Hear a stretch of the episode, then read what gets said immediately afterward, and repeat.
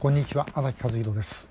令和3年2月25日のショートメッセージをお送りします、え、まずお知らせです。すで、に今流してはいるんですけども3月の4日木曜日、えー、兵庫県豊岡市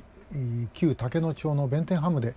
えー、ライブをやります。ここはあの秋田美和さんのバッグそれから靴が落ちていた場所です。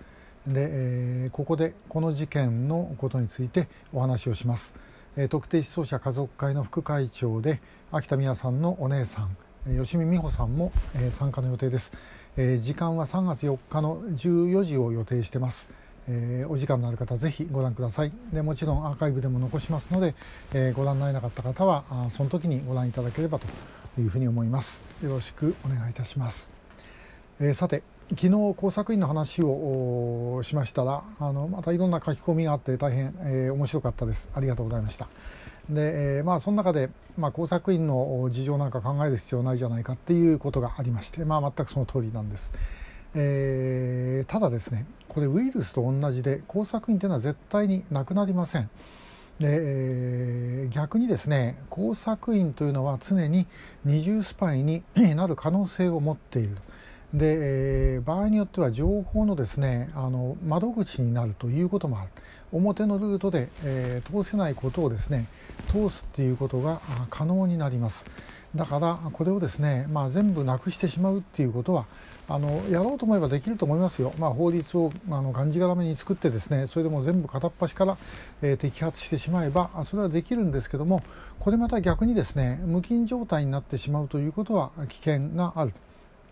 まあ、今のコロナだって、まあ、このコロナのおかげでですね別のウイルスが入ってこないとか、まあ、そういうこともあるんだそうで、えー、全部なくすっていうふうに考えない方がいいと思います。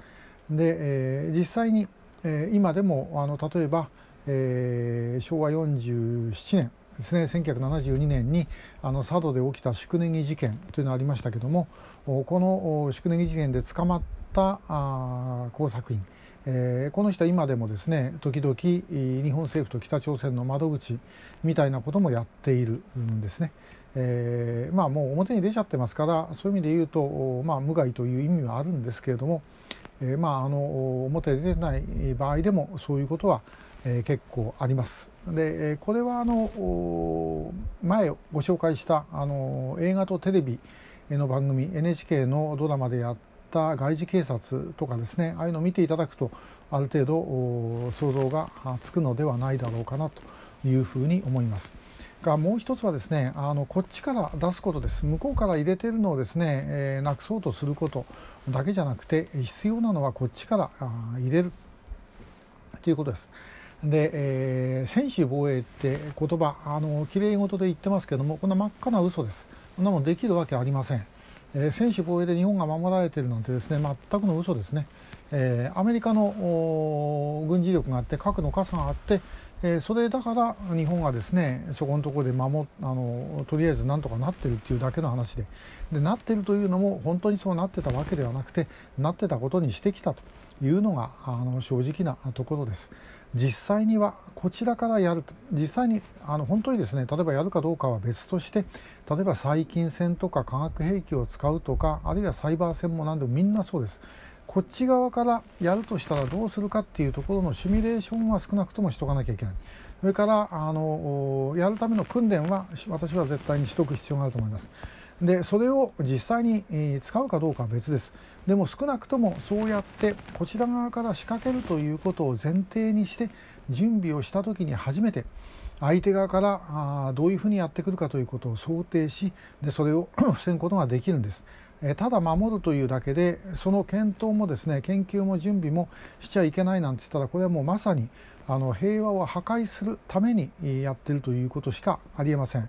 えー、憲法がどうこうとか言いますけども別に憲法でですねあの言ってることと決して反しているとも思いませんしそもそももしそれ憲法があの反してるんだったらそんな憲法自体がですね間違ってるんで、えー、そもそも守る必要がないということだと私はあの思います。え